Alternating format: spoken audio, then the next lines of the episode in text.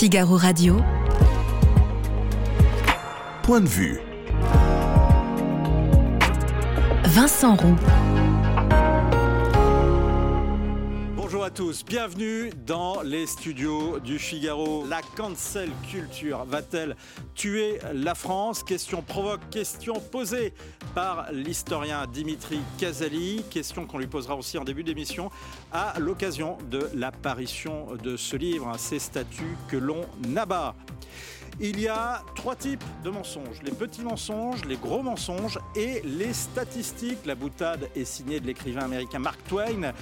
Et le normalien Sami Biazoni l'a pris au mot. Est-ce qu'il ne va pas d'ailleurs trop loin en remettant en cause l'empire des statistiques On lui posera la question dans cette émission. Et puis un peu de détente avec les bons conseils de François Bachelot. Il a été longtemps directeur du célèbre guide Achète des vins et il nous explique maintenant, euh, comme personne, à travers la bande dessinée, comment bien déguster un bon vin et quelles sont les meilleures alliances mes Ces meilleurs conseils sont à déguster en fin d'émission avec aussi, bien entendu, ses points de vue.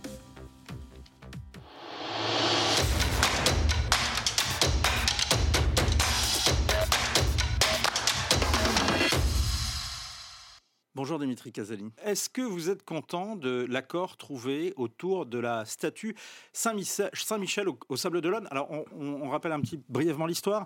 C'est une statue hein, qui a été euh, construite euh, récemment euh, et qui est euh, 1937. en- en- au Sable d'Olonne et qu'un groupe de, de militants laïcs euh, a voulu euh, faire disparaître euh, parce que c'était une atteinte à la laïcité. Puis un accord a été trouvé euh, puisque euh, cette statue va être mise dans un terrain privé. Tout à fait. C'est l'exemple que je cite dans mon livre, justement. Des Nous, les Français, avec notre esprit gaulois, on résiste beaucoup mieux à cette vague de wokisme qui exige que les Occidentaux déboulonnent leur statut.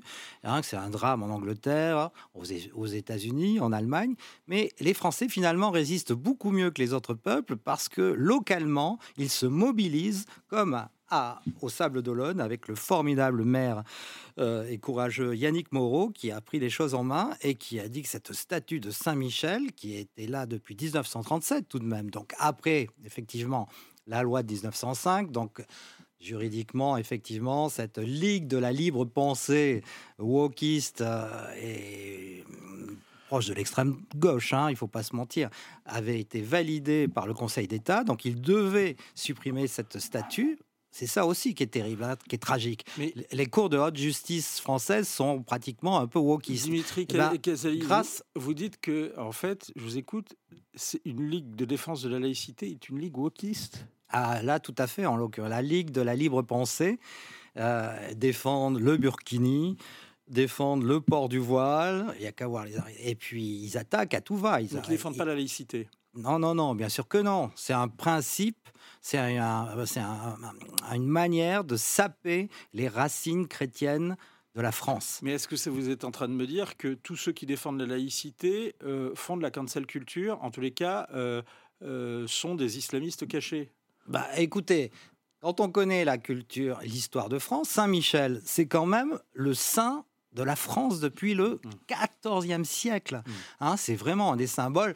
Bon, Le mont Saint-Michel, hein, je ne l'ai pas inventé, Saint-Michel depuis Jeanne d'Arc en particulier.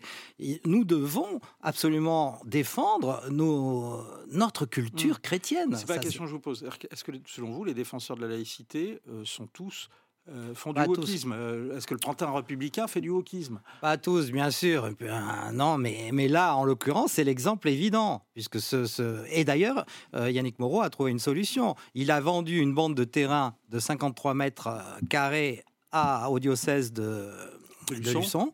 Et effectivement, ils vont pouvoir euh, rétablir la statue sur, leur- sur son piédestal maintenant que ce- ce- cette bande de terrain appartient à l'Église. L'histoire ne se moralise pas, c'est ce que vous écrivez. Est-ce que ça veut dire qu'on ne peut pas réprouver, euh, si on vous suit, l'esclavage au motif qu'il était pratiqué jusqu'au 19e siècle? L'esclavage, c'est clair, cette, cette question. C'est un crime abominable, ça c'est sûr. Mais qui a existé depuis la nuit des temps? Et ce sont surtout la France et l'Angleterre qui sont les premières nations au monde, au monde, je dis bien, à l'avoir aboli. L'Angleterre en 1833, la France en 1848, et même mieux, nous, on avait fait euh, 1794 une première tentative. Donc, en fait, ce crime odieux a été avant tout combattu dans les colonies par la France et l'Angleterre. Ça ne veut, pas, veut pas dire que d'abord des Français et des Anglais ne l'ont pas pratiqué, et des Français et des Anglais, comme Colbert, ne l'ont même pas euh, l'ont codifié. La première leçon de l'historien, c'est de toujours replacer dans le contexte de l'époque. Et là, euh, pour Colbert, vous faites allusion au Code noir, 1685, la planète entière pratiquait l'esclavage. Il n'y a pas un pays au monde qui ne pratiquait pas l'esclavage. Eh bien, le Code noir de Colbert, qui légiférait dans tous les domaines, hein, les eaux et forêts, le service maritime, le Code Louis, qui est l'ancêtre du Code civil, c'est un, personnage remarquable, Colbert. Eh bien, c'est grâce à lui que la France est devenue la France. Moi, je, hein. vous cite un historien que vous récuserez pas, qui est François Bluche, hein, et, et, dans sa biographie de Louis XIV, qui réhabilite Louis XIV, il avait été longtemps critiqué d'ailleurs pour ça, mais dit qu'il y a quelque chose qui est quand même inexcusable euh, dans ce règne, c'est ce Code noir. Le, alors euh, Olivier Pétré-Grenouillot, Jean-Pierre Niort, des dizaines d'historiens disent qu'à l'époque, en 1685, le, Code noir est un progrès puisqu'il donne, il fait cesser l'arbitraire dans les plantations des colonies françaises. Avant, il faut voir, c'est la création de l'État moderne. Avant 1685, c'est le chaos, c'est l'anarchie. Et là, euh, Colbert oblige le, maître à, avoir des mesures d'affranchissement, à traiter correctement son esclave, excepté effectivement quand il se sauve. Mais après, pareil, ça va être euh, les, Français, les, philosophes des Lumières, hein, qui vont, et avec bien sûr certains Anglais, Britanniques, qui vont faire progresser la mm. cause de l'abolitionnisme. Et Voltaire, qui est abattu aujourd'hui, avec son fameux Candide et son passage sur le nègre du Suriname, 1759, a vraiment fait avancer la thèse des anti-esclavagistes. On dit que Montesquieu euh, a dénoncé l'esclavagisme, mais qu'il avait euh, lui-même des participations dans des sociétés négrières. C'est vrai?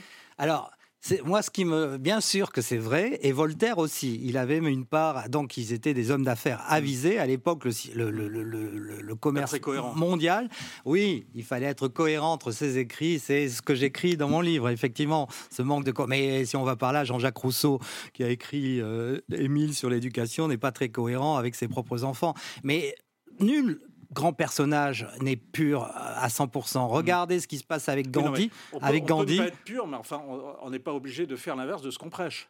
Non, bien sûr, bien sûr, mais il faut d'abord reconnaître que c'est Voltaire qui a fait avancer les grandes idées d'émancipation. C'est d'abord comme ça qu'on doit hiérarchiser, et après, effectivement, s'il a placé, pas ce que je fais. S'il a placé son argent dans cette euh, société euh, euh, d'armateurs nantais, c'était à l'époque. On va revenir justement. Oui, parce que vous dites, on, vous indignez contre de Voltaire de raciste ou Colbert d'esclavagisme, mais il y a du vrai dans les deux quand même. Oui, ah, mais aujourd'hui, quand on replace dans le contexte de l'époque, à l'époque de Colbert, en 16, au 17e, donc tous les hommes étaient esclavagistes. C'est au 18e, grâce à Voltaire, Montesquieu et Condorcet, qu'il va avoir des anti-esclavagistes. On n'est pas forcément obligé d'être raciste comme Voltaire. Ah, alors Voltaire, alors l'était-il vraiment? Moi, ce que je peux vous, assurer, c'est que quand on traite de Napoléon, sont très clairs. de Napoléon, on dit qu'il a rétabli l'esclavage en 1802 hein, et qu'il était raciste. Et eh bien ça, je peux vous, il y a des preuves formelles que Napoléon n'était pas raciste. Il faut le dire et le redire. On va revenir justement sur, sur Napoléon. Il faut le dire et le redire. Euh, vous l'écrivez. La France n'a pas commis de crime contre l'humanité. Ça, c'est un fait essentiel. La France n'a commis aucun génocide, contrairement euh, à l'Allemagne, contrairement aux États-Unis avec les Indiens, contrairement aux Australiens, contrairement, contrairement aux, Mongols. Il faut, il faut savoir que, comme dit Pierre Nora, que l'histoire est une longue suite de crimes contre l'humanité. Euh, Gengis Khan et ses descendants ont massacré 35 millions d'individus en Asie centrale. Donc il faut toujours...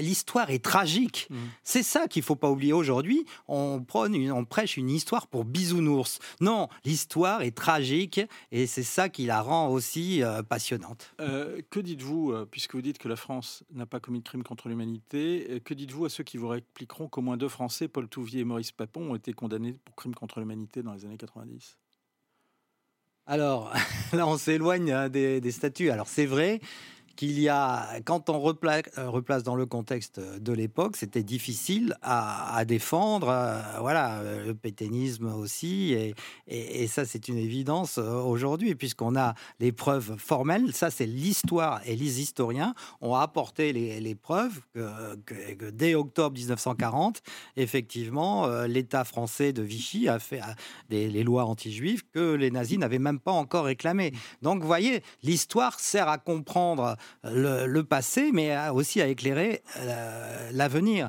Et pour, euh, pour revenir à nos statuts de, Napoléon, par exemple, ou de, Churchill, vous vous rendez compte qu'aujourd'hui, on déboulonne les statuts de Churchill, qui est le pire ennemi d'Hitler. Mmh, mmh. Donc voilà, il faut rester euh, Votre livre, d'ailleurs, rappelle qu'on a détruit la statue de Joséphine de Beauharnais, première femme de Napoléon. Alors ça, j'ai jamais compris pourquoi. Ça, c'est passionnant, parce que Joséphine, c'est quand même notre impératrice, qui était une femme remarquable, il faut le dire, il faut pas avoir peur, parce qu'aujourd'hui, dès qu'on dit, on dit ça, on est traité de, tous les noms. Et elle avait une statue magnifique magnifique, euh, élevé donc à la Martinique, à Fort-de-France, dès 1855. Et c'était un élève de, David Danger, une sculpture remarquable, classée au monument historique. Et donc c'est vrai qu'il y a aussi la dimension d'œuvre d'art de ces statues, qui nous racontent une histoire, qui nous raconte l'histoire de France. Eh bien, euh, eh bien, effectivement, le mouvement indépendantiste martiniquais l'a, euh, l'a déboulonné. Neuf jours, c'est intéressant, neuf jours après le fameux euh, discours d'Emmanuel Macron, en France, il n'y aura aucune statue de déboulonnée. Neuf jours après, Joséphine était pulvérisée à coups de, masse par les Martiniquais, alors que les CRS elle, étaient... A pris, elle a pris une balle perdue. Enfin, euh, ah. c'était parce qu'elle était le symbole de la colonisation française, mais non pas euh, d'un esclavagisme quelconque. Oui, oui, elle est le symbole euh, de, ces planteurs français qui avaient des grandes plantations. Mais vous savez, aujourd'hui, certaines personnalités euh, qui défendent euh, anti-esclavagisme, comme on peut la citer, Françoise Vergès, au Comité national de, mémoire contre l'esclavage. ses ancêtres, les Vergès, possédaient une plantation avec 128 esclaves à La Réunion. Mmh. Donc vous voyez, il y a toujours deux poids, deux mesures. Mais elle, on n'a pas pulvérisé la statue de ses ancêtres. On apprend plein de choses en vous lisant, en vous écoutant, Dimitri Casali. Vous dites qu'abattre les statues est l'apanage des révolutionnaires. Alors est-ce que c'est cohérent de leur dresser des statues? Un des chapitres les plus passionnants, c'est dresser des, passionnant. dresser des, le livre, tout est passionnant. Dresser des statues à ceux qui le méritent. Alors, effectivement, c'est intéressant de savoir que ces statues, depuis Rome, depuis la Grèce, depuis euh, Florence, étaient élevées à des, à des figures tutélaires, souvent des cités, des, des, pays, des nations, avec une figure paternelle, du paternalisme, voilà, comme quoi les, les, êtres humains ont besoin de la protection tutélaire d'un père et lui élever une statue. C'est pour ça qu'il n'y a aucune statue de Napoléon ou pratiquement pas euh, à, Paris, vous avez remarqué. Donc en fait, euh, aujourd'hui, euh, on en est là. Il faut savoir, cette recherche du wokiste, de, de, pureté absolue, n'existe pas dans l'histoire. Mm. C'est ça que je veux expliquer. Nul grand personnage n'est pur à 100%. Je vous parlais de Gandhi tout à l'heure. On a découvert que c'était un prédateur sexuel et, qu'il avait déclaré euh, que les Noirs n'étaient bons à rien. Et du, du coup, toutes ces statues en Afrique ont été déboulonnées. Par ailleurs, effectivement, il a fait avancer les idées, comme je vous disais, comme Voltaire. Mais aujourd'hui, ce mouvement wokiste voudrait élever des statues, par exemple, à des héros noirs, tels que Toussaint Louverture. Et aujourd'hui, on sait très bien que Toussaint Louverture, qui a libéré Haïti, possédait lui-même une propre euh, plantation avec 12 esclaves. Donc vous voyez, il n'y aura jamais de grands personnages historiques purs à 100%. Euh, est-ce que le but poursuivi en France par ceux qui veulent détruire les statues ou qui détruisent les statues est le même que euh, les mouvements comparables qu'on peut voir en Allemagne et aux États-Unis? Non, bah justement, la, la bonne nouvelle, c'est ça. C'est comme je vous disais que les Français, peut-être l'esprit rebelle, l'esprit gaulois, parce que toutes les institutions c'est ça hein, qui, est grave. Donc, sont, sont de plus en plus wokistes, envahis, que ce soit la cour d'appel de Nantes, la cour d'appel euh, qui a voté donc contre la Saint-Michel, la cour d'appel de, Bordeaux qui a voté contre euh, la Vierge à la flotte en ré. Eh ben, on voit qu'elles sont gangrénées par le, ce wokisme. Euh, de politiquement correct. Eh bien, les Français se rebellent, que ce soit avec Voltaire, l'association de dans le 6e arrondissement qui a fait revenir sa statue, que ce soit à Rouen, où 70% des Rouennais auront demandé le rappel de la statue de Napoléon, que ce soit bien sûr donc à Saint-Michel, on voit que nous sommes les seuls à résister, alors qu'en Allemagne et en Angleterre, c'est une catastrophe. Pourquoi les néo-anticolonialistes sont aussi virulents en France et pas en Espagne, qui quand même a été un pays qui est colonisé. Alors l'Espagne, je, termine avec l'Espagne, vous l'avez vu, c'est euh, l'exception qui confirme la règle. En Espagne, enfin en grande Castille, enfin dans, l'Espagne euh, générale, excepté la Catalogne, on a déboulonné aucune statue. Et l'Espagne aujourd'hui, euh, le 12 octobre, bientôt, va célébrer euh, le Columbus Day, enfin le jour de l'indépendance, la fête nationale espagnole, c'est Christophe Colomb. Ah. Et il faut que vous sachiez qu'aux États-Unis, et au Canada et en Amérique du Sud, plus de 30 statues de Christophe Colomb ont été déboulonnées et pulvérisées. Merci beaucoup Dimitri Casali. Euh, ces statues que l'on abat, Napoléon, Churchill, Joséphine, Colbert, Lincoln aussi, et Voltaire. Et c'est euh, extrêmement passionnant, toujours passionnant de lire Dimitri Casali comme de l'écouter, et aussi de suivre votre autre œuvre qui est Historo Rock, euh, qui fait découvrir euh, l'histoire de France à travers les opéras rock. Prochain rendez-vous, donc le 3 octobre. À la, Garenne-Colombe. La Garenne-Colombe, c'est dans les Hauts-de-Seine, à côté de Paris. Merci beaucoup, Dimitri Caselli. Figaro Radio. Point de vue. Vincent Roux. Samy Biazoni, vous dénoncez euh, l'empire des, statistiques euh, dans votre livre. Est-ce que vous ne cédez pas à une forme de complotisme subtil? Je vous sais gré d'avoir employé l'épithète subtil. Euh, non, puisque je... Toujours en vous lisant, cher Biazoni. Euh, non, non, parce que j'explique, et je le répète euh, dans mon introduction, dans ma conclusion, dans un certain nombre de passages, que euh, la statistique est une science, c'est presque un art parfois même. Simplement, c'est le mauvais usage, le mésusage de la mmh. statistique que je condamne ou que je critique. Et donc, j'en appelle, d'ailleurs c'est une de mes conclusions, à une responsabilité, une éthique de responsabilité statistique. Faisons de quelque chose d'utile quelque chose d'utilisable. Euh, on peut débattre de tout sauf des chiffres. Hein. C'était un slogan au moment du lancement de la campagne pour les vaccins contre le Covid. Vous êtes d'accord ou vous n'êtes pas d'accord? Ah, Vous savez bien que je ne suis pas d'accord puisque vous avez bien lu euh, l'ouvrage. Il faut débattre des chiffres. C'est le début de la, la, prophylaxie la plus élémentaire euh, en la matière. C'est-à-dire que justement, une fois que les chiffres sont produits, ces chiffres sont environnés d'hypothèses. Il faut comprendre ces hypothèses. Ils sont environnés de partis pris dans leur présentation, non pas dans leur confection nécessairement. Euh, vous pouvez prendre, on peut même inverser, euh, donnez-moi un chiffre qui, serait parfaitement absolu en matière humaine. En fait, euh, par exemple, tous les exemples. C'est-à-dire que la grande différence, lorsque vous faites de la, physique statistique, par exemple, et que vous abordez des molécules, deux atomes se ressemblent parfaitement. Mmh. Ils ont un comportement statistiquement, on appelle, qu'on qualifie Statistiquement, je vous prends un exemple, pardon, mais on dit aujourd'hui, la sécurité ou l'immigration ne sont pas la première préoccupation des Français, c'est euh, c'est le pouvoir d'achat, c'est euh, l'inflation. Et ça, c'est tous les plusieurs sondages qui, le montrent. Euh, est-ce qu'il y a un biais statistique dans ce, point de vue-là? Déjà, il faut savoir que lorsqu'on fait un sondage, il y a toujours une marge d'incertitude statistique. Par ailleurs, les sondages évoluent eux-mêmes et ils évoluent par rapport à eux-mêmes. Et je pourrais tout à fait contredire ce que vous dites, puisque ce qui est vrai aujourd'hui, donc c'est peut-être effectivement, ça peut avoir un haut degré de véracité, mais c'est pas absolument vrai. Il y a eu, il y a un certain nombre d'autres sondages qui montrent, et ces dernières années ça a été le cas, euh, que le, pouvoir d'achat a pu passer après la sécurité. Parce qu'en fait, euh, ce sont des éléments qui ne sont pas euh, parfaitement stables. On ne parle pas de phénomènes physiques qui gardent la même matérialité. Non, les phénomènes humains se déforment, les sociétés évoluent. Est-ce que les sondages disent forcément faux? Non, pas du tout. Les sondages nous disent quelque chose de la société. Bien menés, ils sont même extrêmement quoi, un sondage utiles et nécessaires. Alors déjà, euh, bien mené selon les, règles, notamment de l'échantillonnage. C'est-à-dire, lorsqu'on mène un sondage, on prend un échantillon représentatif de la population. C'est aussi euh, un sondage... C'est quoi un échantillon représentatif, selon vous? Alors, c'est très simple. Si je vous dis, euh, est-ce que les Français aiment jouer aux jeux vidéo? Et que pour savoir si tout, vous, ne pouvez pas interroger les 67 millions de Français. Donc ce que vous allez faire, vous allez en choisir 1000 et puis vous allez leur poser la question et vous allez calculer des pourcentages. Si vous choisissez 1000 personnes à la sortie d'un lycée, vous verrez que 90% des Français, si vous en concluez qu'il y a la même représentation, aiment les jeux vidéo. Si vous prenez la même chose à la sortie de la messe, vous aurez peut-être 25%. Donc c'est cela bien échantillonné. C'est-à-dire que le petit groupe qui est censé représenter la France doit ressembler à la France. Mais qu'est-ce que ça veut dire ressembler à la France? Selon quels critères? C'est ça tout le savoir-faire d'un sondagier, mmh. euh, de ce qu'on appelle l'échantillonnage statistique. Est-ce que ça, ça, vous dites, en fait, c'est pas assez. Euh, cette, cette, construction de, la représentativité, de l'échantillonnage, n'est pas assez communiquée. En tous les cas, euh, il n'y a pas assez. Accès, si, il y a des standards.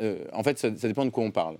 Mmh. en fait, moi, je parle de la, de, non pas simplement du sondage politique. Le sondage politique en France est plutôt bien encadré mmh. et l'échantillonnage ne pose pas de problème généralement lorsqu'il est mené par les grands instituts. En on revanche, voit d'ailleurs qu'il y a très Généralement, il y a peu d'écart. En fait. Généralement, il y a peu d'écart. En revanche, euh, en fait, j'essaye d'expliquer aux, citoyens, aux lecteurs, que lorsqu'ils lisent, par exemple, si vous avez Jean Messia euh, qui vient dire, euh, qui vient faire un sondage sur Twitter, beaucoup de gens pensent que ça représente, ou même, je veux dire, le Figaro. Quand le Figaro fait un sondage, ah, d'ailleurs, on ne dit jamais que c'est un sondage, c'est une question. Hein. Absolument. C'est la question du jour, d'ailleurs, tous les jours à, 16h en direct sur le site du Figaro. Et euh, c'est qu'une question, et donc qui donne un état de force à un moment donné, mais effectivement, ça n'a pas la prétention d'être un sondage. Exactement. Vous, avez tout à fait raison, bien évidemment. Simplement, le piège, c'est que beaucoup pensent que cela a valeur de sondage. Mais en disant, mais finalement, ça, le Figaro. Ça dit rien alors, ce genre de, de questions Ça dit pas grand-chose. Si, ça dit quelque chose de l'électorat euh, du Figaro, mm, et guère mm. plus que cela. Parce que ah, si vous posez la même question à Mediapart, vous aurez probablement tout le temps la réponse inverse. Et ce sera intéressant de savoir ce que pensent euh, certains lecteurs de Mediapart sur certains sujets. Vous en conviendrez. Euh, vous euh, dites que les chercheurs se trompent moins. Alors oui, ils sont soumis à des règles extrêmement strictes, extrêmement rigides, mais ils se trompent aussi. Il y a des travaux très intéressants, notamment ceux du ONIDIS en 2005, qui ont d'ailleurs beaucoup, beaucoup agité le, le, Landerneau académique et qui ont montré qu'un nombre non négligeable d'études avait présenté des résultats faux, partiellement, en totalité. Euh, et ça, c'est très gênant parce qu'on a des personnes qui sont censées être formées. Et c'est particulièrement vrai dans le domaine des sciences humaines. Euh, lorsqu'on est historien, faire de la statistique, c'est compliqué. Alors, il y a eu tout un débat, puisque vous parliez du Covid euh, tout à l'heure, par exemple, sur les études scientifiques, sur les vaccins, sur les médicaments, sur tout un, une série de... Et on a découvert à cette occasion l'étude randomisée en double aveugle. Est-ce que là aussi, il faut y accorder plus de crédit que certains types d'études ou certains types de statistiques? Ah Oui, en épidémiologie, c'est le standard absolu. Mmh. C'est-à-dire qu'en fait, vous essayez de l'étude randomisée en double aveugle, qu'est-ce que ça veut dire? Vous une population complètement au hasard, c'est-à-dire vous ne faites pas de sélection. Je fais une petite incise. Pourquoi on aurait intérêt à faire de la sélection lorsqu'on est chercheur? Il y a une course, et je l'explique, hein, il y a une course à la publication. C'est ainsi mmh. euh, que l'on classe aujourd'hui la performance des, laboratoires de recherche. Et donc, il peut y avoir un biais, et ça a été documenté hein, par des, analyses qui traitent des analyses, justement. Il y, a des, un champ de recherche qui traite de cela. Euh, et donc, en fait, euh, effectivement, par, par, malhonnêteté, par facilité, parce qu'on a cherché 10 ans et qu'on n'a rien trouvé, pour publier, on s'arrange peut-être parfois un peu avec la réalité. Donc, il y a des règles pour éviter cela. Donc, la randomisation. là, vous parlez un peu notamment du biais de confirmation, parfois. Le biais de confirmation, c'est encore un, disons, il peut exister, mais là, il ne s'agit pas du biais de confirmation, parce que euh, là, il ne, cherche, ne cherche pas à s'auto-convaincre, il, cherche simplement l'échantillon qui vient le plus accréditer la thèse qu'il cherche à défendre. Typiquement, dans le cadre d'un médicament, si vous devez mettre en marché, euh, ce qui est par exemple interdit, pour expliquer, parce que ça peut paraître abscon, ce qui est interdit, c'est que vous preniez 100 euh, échantillons, que vous testiez le médicament et, vous, et vous ne reteniez que l'échantillon sur lequel ça a marché. Mmh. Vous pouvez faire ça vous pouvez publier que sur cet échantillon. C'est parfaitement interdit, c'est contre toute l'éthique euh, académique. Ça arrive et c'est arrivé. Mmh. ce sont des manipulations graves. Et le double aveugle, c'est le fait que personne ne sache qui a le vrai traitement et qui a un traitement placebo, ni l'expérimentateur, ni l'expérimenté. Un de vos chapitres s'intitule Sami Biazeni. Peut-on raisonnablement évaluer les bénéfices de l'immigration? Quelle est votre réponse? Euh, moi, je ne fais, je n'apporte aucune réponse. J'analysais l'étude de l'OCDE qui a été reprise beaucoup par les médias français et beaucoup, et presque tous les médias ont dit la conclusion, ça a été, je les cite verbatim, euh, l'immigration est un gain ou, alors l'immigration ne coûte pas à la société française. Or, il suffit de lire le même rapport, je cite verbatim aussi le même rapport, l'unique source, euh, qui dit un peu plus loin, oui mais ça c'est dans un cadre contextuel donné, lorsqu'on tient compte d'un certain nombre de dépenses. Mais lorsqu'on réintègre toutes les dépenses, et notamment celles relatives aux enfants des personnes immigrées, à ce moment-là, on se rend compte que l'immigration est une charge financière. Mais on ne parle ici que du résultat de l'OCDE, avec la méthodologie de l'OCDE qui est assez convaincante, mais qui reste la méthodologie de l'OCDE et qui n'aborde que l'aspect économique. Il y a un aspect, très amusant dans votre livre, c'est que vous n'établissez pas de lien entre la consommation de télé-réalité et l'abrutissement. Euh, c'est contre-intuitif quand même, certains vous diront. Ce n'est pas moi, c'est Alain Lurie. Et c'est ça qui est intéressant, c'est-à-dire une des études les plus convaincantes sur le sujet. Et en fait, euh, on a tous envie, c'est ça le biais de confirmation, on a tous envie de dire c'est évident si on regarde beaucoup la télé, on réussit moins à l'école. la télé-réalité. Hein, ou la télé-réalité, ou même ce que vous voulez en réalité. Vous pouvez regarder euh, le Figaro TV, je pense que vous réussirez à l'école. Très probablement. Mais en fait, euh, la situation est un peu, un peu plus complexe que ça. Euh, et en tout cas, les études, on va dire un peu ambitieuses menées sur le sujet, ont du mal à conclure avec certitude. Il y a effectivement des effets qui semblent apparaître, mais ils n'ont pas le niveau de ce qu'on appelle significativité pour être parfaitement établis. Souvent, en fait, ce sont des... En fait, on croit que c'est la télé qui abrutit, mais très souvent, la télé est elle-même corrélée au fait d'avoir des parents attentionnés, d'avoir un certain milieu culturel. Et c'est souvent ça le déterminant principal de la réussite scolaire. Est-ce que le niveau d'instruction des Français se dégrade ou non? J'arrive pas à suivre votre raisonnement. Alors là, oui, et ça, je le dis très clairement. Aucun doute là-dessus. Alors, le, niveau du baccalauréat, euh, ça, s'il y a bien quelque chose que je dis, c'est cela, parce que ça, c'est très facile à, démontrer. Euh, et en fait, la simplification, la hausse du niveau, c'est le grand paradoxe d'ailleurs du, des résultats au baccalauréat. On a fixé un objectif à 80% de réussite au bac. On en est aujourd'hui à 80, plus de 95 dans les filières générales après le rattrapage. C'est pas l'amélioration du niveau des Français. Euh, vous, ah ben. il n'y a, jamais eu de contre-exemple sur les savoirs fondamentaux, j'entends, hein, parce qu'effectivement, c'est un peu plus subtil que cela. Par exemple, la capacité à aller trouver de l'information. Aujourd'hui, n'importe quel adolescent est bien plus performant que ses parents et ses mmh. grands-parents. Toutefois, voilà. Toutefois, euh, en français, en mathématiques, en histoire, c'est absolument faux. il n'y a même aucun travail qui tente à montrer le contraire. Je pense que personne ne s'est risqué à tenter, à tenter une dictée euh, euh, du, baccalauréat des années 80 ou le programme de mathématiques. Donc ça, c'est bien établi, mais paradoxalement, la métrique que l'on regarde, la métrique statistique, elle, elle continue à monter comme si le niveau des Français, comme si le niveau des bacheliers augmentait. C'est faux. Vous n'avez pas l'air très fan du fact-checking alors, euh, je l'aime beaucoup. Je dis juste qu'il s'agit de, il faut le prendre euh, avec euh, toutes ses limites. C'est-à-dire que le fact-checking, le risque, c'est qu'on a l'impression d'avoir une forme de véracité absolue. or, le fact-checking, et c'est ce que j'explique, est une forme de journalisme. C'est une forme de journalisme un peu différente. On ne va pas sur le terrain, on en revient aux faits. c'est une forme de journalisme qui se veut être très neutre, mais en réalité, et je l'explique dans le livre, j'essaie d'expliquer comment on peut biaiser un fact-checking tout en étant honnête intellectuellement. Comment on peut biaiser un fact-checking? Très simple. Choisissez d'éclairer à chaque fois ce qui vient corroborer votre vision du monde. Ne traitez pas ce qui vient lui nuire. Euh, vous avez des exemples en tête? Bah Oui, mille. Un, un d'entre eux. si vous voulez prouver, par exemple, qu'il y a un réchauffement climatique, parce que vous êtes convaincu qu'il y en a un, qu'il y en ait un ou pas d'ailleurs. Hein, c'est un exemple. Je ne parle pas de la, la, réalité des faits. Si votre vision du monde c'est celle-là, à chaque fois qu'un résultat bien établi tendra à le montrer, quelque part dans le monde, vous irez traiter de ce sujet, vous direz c'est vrai, c'est vrai, c'est vrai. Si un jour vous lisez une étude qui dit que c'est faux parce que, par exemple, la barrière de corail, elle, elle, subit des effets qui ont des contre-coups positifs, vous fact-checkerez. Et là, la, malhonnêteté potentielle, c'est de dire, l'honnêteté voudrait dire, ben, j'ai fact-checké, effectivement, il y a quelques effets positifs, au réchauffement climatique par exemple.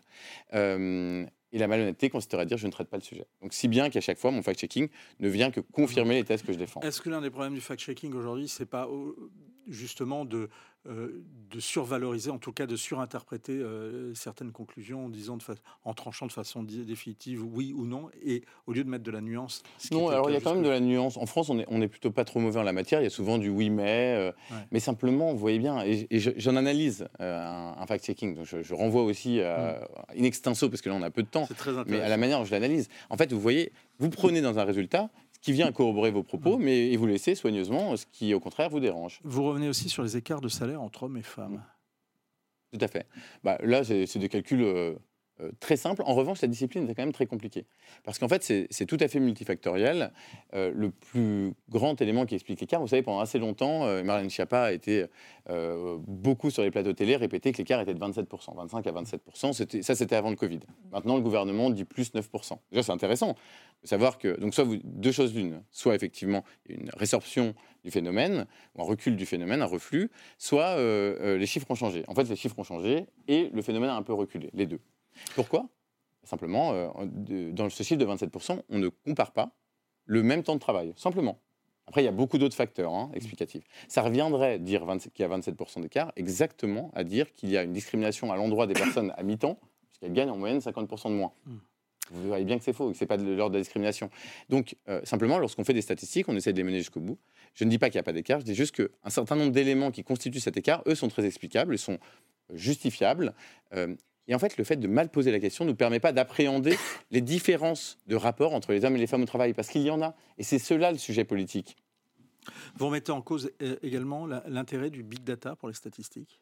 Alors euh, non, non, pas du tout. Alors la big data, c'est l'avenir absolu de la statistique. Simplement, la big data nous prépare à un monde statistiquement déterminé. L'intelligence artificielle, c'est le règne absolu de la statistique. C'est-à-dire que vers le, vers le biais de confirmation ou bien, euh, ou bien effectivement... Là, en l'occurrence, il y a une forme de biais de confirmation. Le problème, c'est que lorsqu'on utilise la big data... Alors, elle n'est pas cognitive, mais on reste dans une bulle informationnelle. Hmm. C'est-à-dire que euh, les intelligences artificielles... Oui, oui, mais la cognition reste encore humaine euh, pour le moment. Est-ce que le problème des statistiques, finalement, et ce que vous êtes en train de dire, ce n'est pas le problème, c'est pas le même problème que l'info aujourd'hui, c'est qu'il y en a trop? Oui, alors l'infobésité et, le, surplus euh, de, statistiques peut être un des éléments, mais véritablement, euh, en fait, si on veut constituer une démocratie saine, la responsabilité statistique, elle n'est pas très compliquée. Je donne un certain nombre de pistes qu'on peut mettre en œuvre collectivement et qui vont singulièrement changer la donne si on veut être un jour une démocratie moderne, libre et éclairée.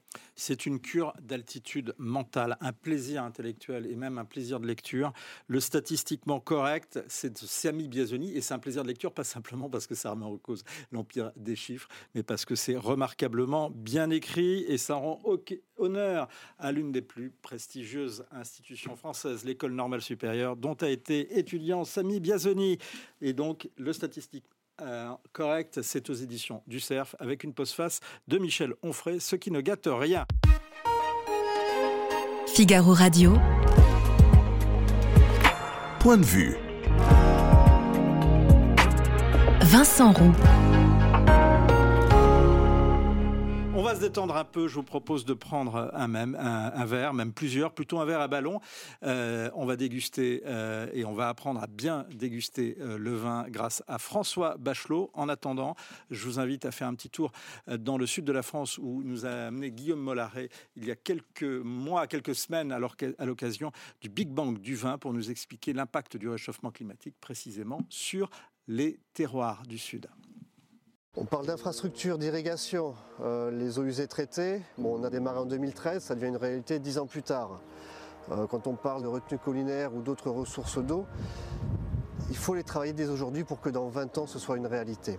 Pour qu'on continue à travailler la vigne dans 20 ou 30 ans ici, il faut que le consommateur euh, le citoyen soit informé des choix, les comprenne et qu'il y ait une, euh, une, adhésion. Les vins seront différents. Parce que le climat change, donc on n'aura pas les mêmes profils de vin. Donc euh, on aura une autre viticulture en 2050. On aura une autre viticulture en 2050, François Bachelot? Ah oui, à n'en pas douter, le réchauffement climatique est déjà là et on voit que le, effectivement le profil gustatif des vins change. Et finalement euh, bah, mais les zones de vignobles remontent aussi vers le nord, donc on a déjà des vins en Bretagne qui commencent à les vignes se plantent. à boire du vin breton déjà? Oui. C'est comment? C'est pas inintéressant. C'était pas ma question. Ma question, c'est comment Est-ce que c'est bon ou pas? Ça se boit ou pas? Oui, ça se boit, oui. Moi, je vais vous faire une confidence. Je suis charentais, j'adore mon terroir, mais franchement, jusqu'à présent, je recommande pas trop le vin là-bas c'est finalement, ça, va être le prolongement des vins de Loire. Donc, c'est des vins pleins de fraîcheur. Et, euh, y a, pour les vins bretons. Oui, pour les vins bretons. Et il y a de la vigne aussi euh, en Angleterre, euh, de plus en plus. Les champenois s'y sont pas trompés, qui investissent là-bas. Vous avez essayé le, vin anglais? Oui. Alors, j'y suis pas plus tard que cet été. et j'ai pu comparer avec un autre voyage que j'avais fait il y a 10 ans. Et ils ont fait d'énormes progrès. donc, on peut s'inquiéter. oui, mais ça, on reste justement dans le, dans le relatif, pour reprendre la discussion que nous avons eue avec Samy Biazoni. objectivement, est-ce que ça a la moyenne ou pas, le vin anglais? Certaines cuvées vont avoir la moyenne. Après, ça dépend du prix que vous êtes prêt à payer.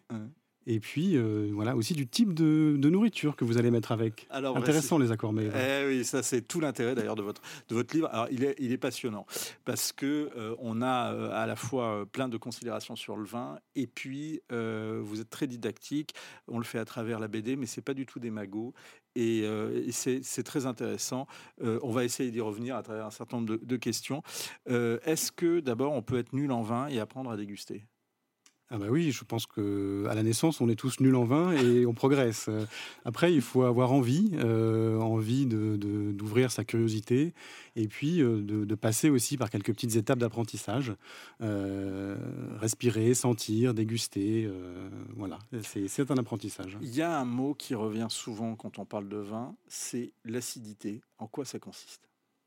L'acidité, ça fait partie de l'équilibre du vin. C'est l'acidité comme on va en trouver dans le jus de citron, dans la rhubarbe, dans la groseille, dans plein d'aliments. et c'est ce qui donne de la fraîcheur au vin et qui permet d'équilibrer l'alcool. Donc en fait, l'acidité, c'est très bien euh, quand il n'y en a pas trop, quand ça va bien équilibrer l'alcool. Et dans ce cas-là, vous avez des vins intéressants. Après, s'il y en a trop, vous avez des vins acides euh, qui sont pas très agréables à manger, à, boire, non? Et voilà, mais c'est. Qu'est-ce que vous appelez un vin intéressant?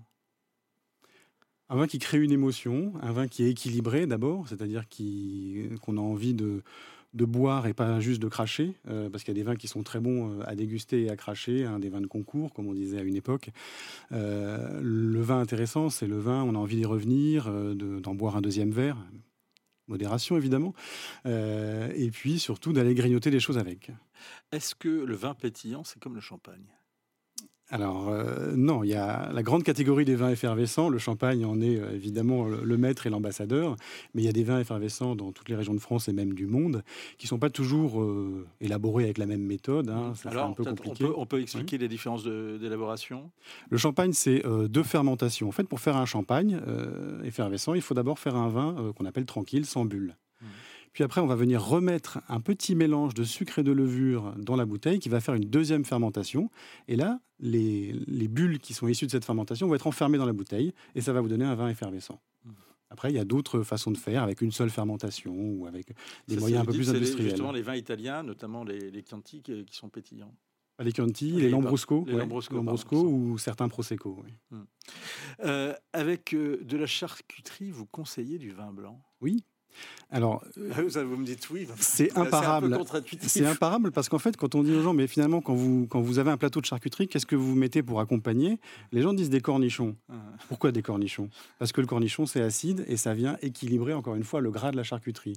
Bah, finalement, les, un vin acide, c'est souvent un vin blanc. Les vins les plus, où l'acidité la plus marquée, c'est en général euh, les vins blancs. Ça peut aussi être des rouges.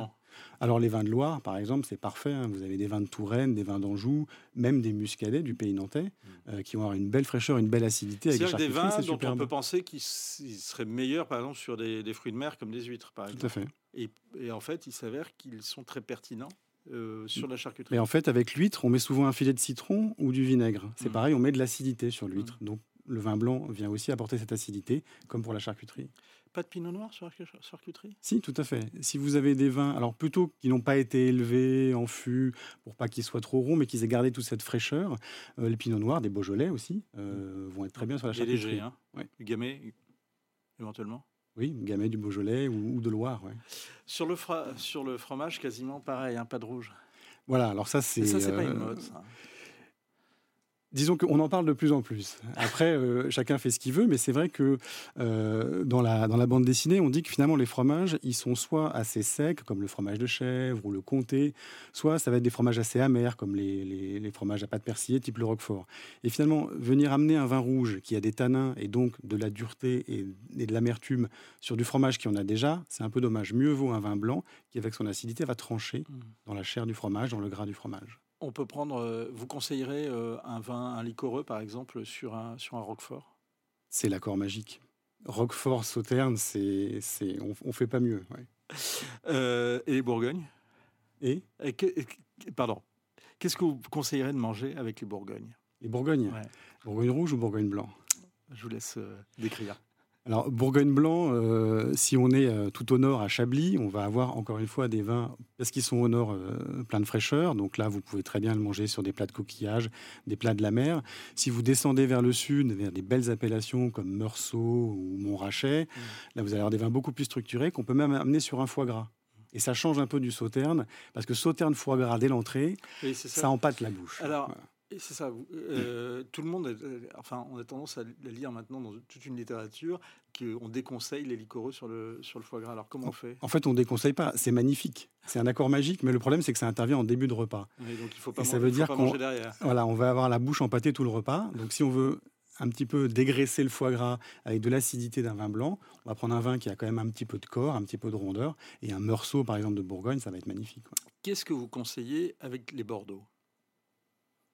La viande, un bordeaux rouge, euh, qui sont des vins assez tanniques, donc qui ont cette matière, qui ont cette petite âpreté, avec le jus de la viande qui va venir réagir avec les tanins et euh, un petit peu adoucir, euh, c'est un très beau mariage. Donc la viande rouge, avec les vins blancs, avec les vins du, Bordelais, c'est parfait. C'est pas pour rien qu'il y a de l'agneau à Pauillac et des vins à Pauillac. On peut faire un accord local, viande et, vin rouge là. Saint-Émilion, pareil? Saint-Émilion, pareil, oui. Grave, pareil? Oui, les graves sont un peu dans la même dans la lignée des Médocs. Euh, comment est fait le rosé? Alors, on peut le faire de, deux grandes façons. D'abord, c'est fait avec des, raisins rouges. Donc, ce n'est pas un mélange de vin blanc et de vin rouge, c'est des raisins rouges, euh, sachant que euh, la couleur du vin, elle vient de la peau des raisins. Mmh. Donc, en fait, si vous pressez très vite un raisin rouge, vous allez avoir du vin blanc. Et c'est comme ça d'ailleurs qu'on fait la plupart des champagnes blancs. Mais si vous laissez un petit peu macérer un petit peu de couleur des grains passer dans le jus, vous allez avoir finalement des, vins peu colorés, euh, donc des vins rosés. Et si vous laissez beaucoup plus macérer, vous avez des rosés de macération qui vont être très colorés, qui vont être un peu plus, plus de matière, aussi comme les tavelles par exemple. Comment, ils sont des très bons vins. Euh, comment le vin américain s'est imposé en France? Alors, je ne crois pas qu'il se soit euh, vraiment imposé. Ah en bah, tout cas, il a fait. Oui, commercialement, il ne s'est pas imposé, mais par contre, en termes de communication, euh, c'est dans les années 70. vous, racontez très bien. le, directeur de, de, un journaliste et la directrice de l'Académie du vin ont décidé d'organiser une dégustation comparative de grands crus français, rouges euh, à Bordeaux et blancs en Bourgogne, et de vins américains, donc des chardonnays américains et des cabernets sauvignons américains. Dégustation à l'aveugle, le tout Gotha du vin français était là, des grands sommeliers, des grands restaurateurs. Et dégustation à l'aveugle, ils ont classé les vins et, surprise, pour ne pas dire scandale, les numéros 1 en blanc et en rouge ont été des vins américains. C'est euh, ce qu'on a appelé le jugement de Paris. Et c'était vraiment l'entrée sur la scène internationale mondiale hein, des, vous des vins un cheval de Troie, le jugement de Paris. Euh, il est buvable, le vin américain? Ah, tout à fait, c'est devenu un très grand pays et on est revenu sur les vins qui étaient très concentrés, très boisés. Aujourd'hui, ils font des vins d'une très grande finesse. Il y a du pinot noir, on parlait, le cépage de Bourgogne qu'on trouve euh, aux États-Unis dans l'Oregon et qui fait des vins magnifiques. Les liquoreux, du coup, c'est pour la fin de repas?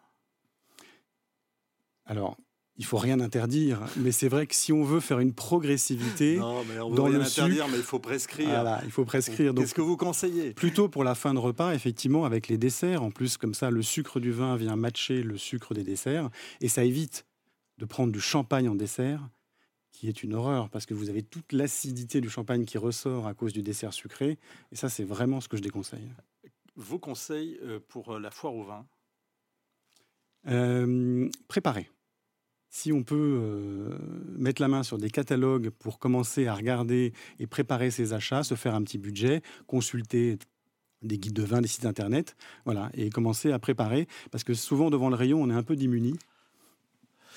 Vous, vous, donc vous publiez euh, cette, cette, BD en deux tomes d'ailleurs, hein, c'est le deuxième tome, euh, et vous avez avec un carnet de dégustation de vin. Alors, quels sont vos, conseils? Comment bien progresser en connaissance et en dégustation euh, D'abord, en dehors du vin, il faut beaucoup sentir. Il faut tout le temps sentir la cuisine, les odeurs, les fleurs dans la rue, partout, parce qu'on commence à se faire une petite bibliothèque d'arômes qui va servir après quand on va vouloir essayer de reconnaître ou apprécier un vin. Donc vous sentez et vous essayez de décrire l'arôme? On essaie de décrire, on essaie de reconnaître parfois. Euh, il faut que ça devienne un jeu. Hein. Si ça devient pédant, c'est pas intéressant. Euh, et puis après, c'est bien de noter ces dégustations parce que quand on note, ben, c'est quelque chose qu'on retient mieux. Et petit à petit, euh, au fur et à mesure des dégustations, on va devenir meilleur. Euh, c'est comme tout sport, euh, ça demande de l'entraînement. Euh, j'ai un cas pratique à vous soumettre, puisqu'on vient de m'offrir cette bouteille, et puisque nous sommes justement, c'est d'actualité, parce que c'est un château, un, c'est un château neuf du pape, qui date donc de 2020. qu'est-ce que vous me conseillez de faire avec? D'abord, est-ce que je peux le boire tout de suite? Alors en général, le Châteauneuf du Pape, c'est des vins qui sont très riches, qui sont assez riches en alcool, euh, qui sont faits pour durer. Donc 2020, il a trois ans d'âge. Si vous l'ouvrez maintenant, vous allez en prendre plein la bouche, mais à mon avis, il va s'assagir et il va gagner si vous le gardez peut-être une dizaine d'années. Donc, il vaut mieux l'attendre. On, le garde une dizaine d'années en cave. l'attendre, ouais. Quelle température? 12 degrés, 10-12 degrés, et une température la plus constante possible. Euh, vous, on le prend avec quoi?